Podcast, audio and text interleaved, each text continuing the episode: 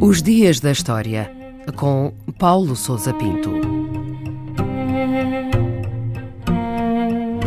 21 de dezembro de 1988, o dia marcado pelo atentado de Lockerbie, no Reino Unido.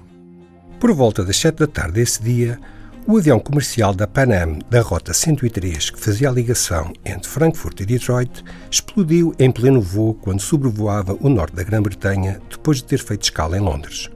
O aparelho voava a mais de 9 mil metros de altitude quando uma explosão a bordo fez um rombo na fuselagem que não permitiu à tripulação desencadear qualquer procedimento de emergência. Despenhou-se a poucos quilómetros da localidade de Lockerbie, na Escócia. Morreram 270 pessoas, ou seja, todos os passageiros, a tripulação e 11 habitantes da vila que foram atingidos pelos destroços.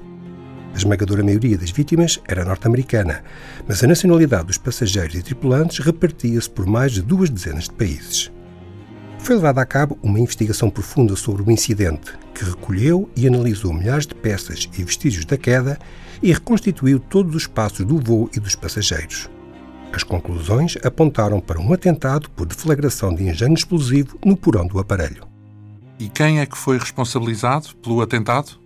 Várias organizações reclamaram de imediato a autoria do ataque, mas as investigações policiais levadas a cabo pelo FBI norte-americano e pela Scotland Yard britânica apontaram para agentes dos serviços secretos líbios como os responsáveis pelo planeamento e execução do atentado.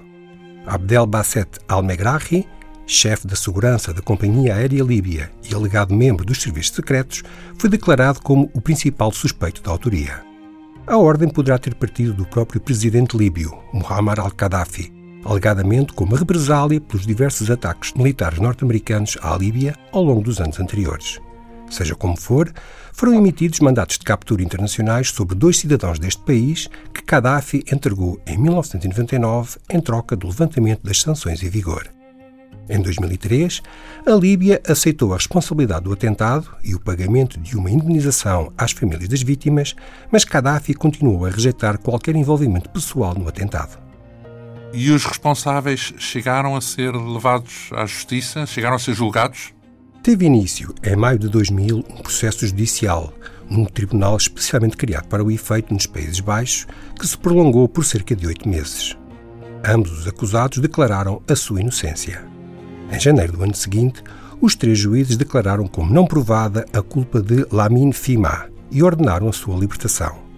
Já Al-Megrahi foi unanimemente considerado como culpado e condenado à prisão perpétua. Apresentou o recurso da sentença por duas vezes, que foi rejeitado em ambas as ocasiões.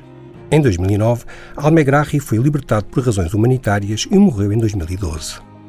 A autoria do tentado de Lockerbie continua a suscitar alguma controvérsia, uma vez que subsistem diversas dúvidas sobre a versão oficial e surgiram, entretanto, indícios de várias irregularidades cometidas durante as investigações.